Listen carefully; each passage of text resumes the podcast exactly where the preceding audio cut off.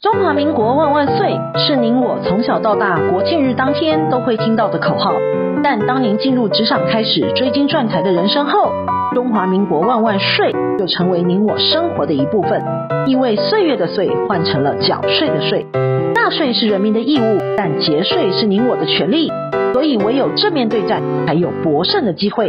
聪明的您，就是要有强大的应税智商。每周二与五。森迪都会与您在空中一起练税功，也欢迎大家持续练功。想睡的听众们，大家好，欢迎回到想睡的单元。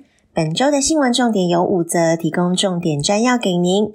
第一，蛋壳族机身退休生活堪忧。第二，出售受赠房地省税两要件。第三，政府大查税，建商哀嚎等房族激增。第四，继承境外保单遭补课两千多万遗产税。第五，CFC 年度盈余要课所得税。第一，蛋壳族机身退休生活堪忧。钱不是万能，但没钱却万万不能。某位七十多岁的长辈坐拥新义区市价超过两千万的老宅，没想到连漏水都没钱翻修，更别说去市场夹菜买条鱼了。想要申请中低收入户，却因为名下有房而被拒于门外，可以说是穷的只剩下房了。其实北市有不少穷的只剩房的高龄蛋壳族，死守着房产，期待以以房养老的政策来解决这类的问题。但要将长辈唯一最值钱的资产释出，大大影响长辈的意愿，因为长辈新房难以攻破。第二，出售受赠房地省税两要件。若民众出售受赠的房地，在申报房地合一税时，可以留意两个细节，才可以为自身的荷包所把关。由于赠与税免税证明上面所载的房地金额是受赠时的房屋评定现值及土地公告现值，因此在计算取得成本时，是可以依照 CPI 来做调整的。其次，别忘了申报土增税、契税的必要费用。而在申报房地合一税时，取得房地后可供使用状态前支付的必要费用，是可以用来减除的，像是契税、土增税、印花税、代书费、规费、公证费、中介费等等的。提醒民众在申报时可以自我检视。第三，政府大查税，建商哀嚎等房族激增。政府打炒房的重拳挥到了台中建商，不少的建商哀嚎被查税。据统计，超过三成遭查税补税。未来中央还要课囤房税，税率提高，恐怕会引发新一波的倒闭潮。也因为房地合一税是采实质课税。针对开发商提出的核实税务问题，以一百一十年七月为交易的切割点，确实会有同一批同一案会出现不同的税制，而且新旧制的税率差距高达了五倍。对此，就有台中海线的建商表示了：一百零七年完销了几十户的透天，今年却被追税多缴了两千多万，必须要变卖资产才有办法补税。而房价的高涨也让等房族的人数直线上扬。根据内政部最新的统计，前七月全国房屋赠与移转栋数是三万一千八百三十五栋，创下九年同期的新高，年增率五点三八趴。全年的房屋赠与可望上看五万栋。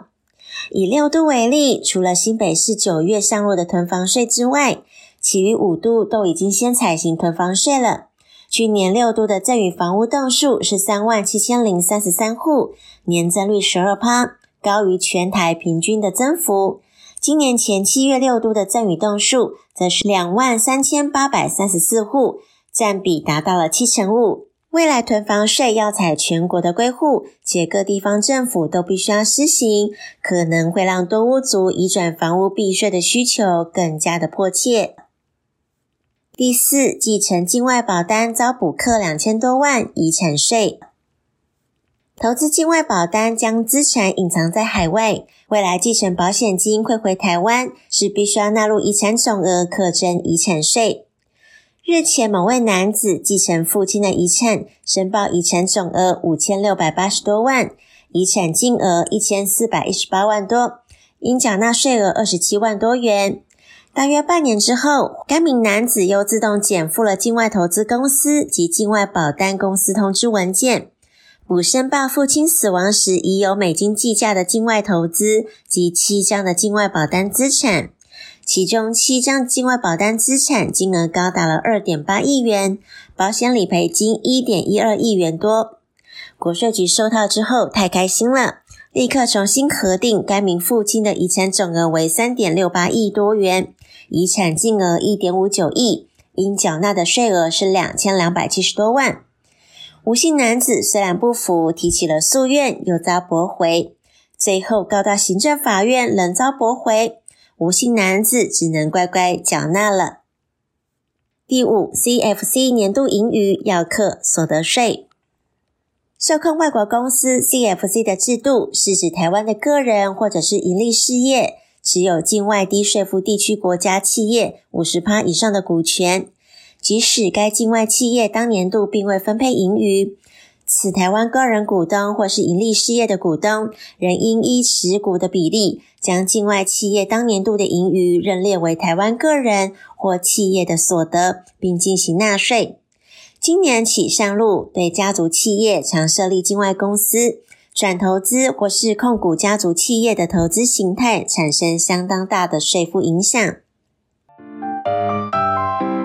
经营之神王永庆曾经说过：“您所赚的一块钱不是您的钱，存下来的钱才是您的钱。因此，学会节税可以为自己的财富进行另类的布局。想要知道更多节税的妙方吗？听享税 Podcast，并追踪卓越的粉丝专业，让您在潜移默化之间学习税务的知识。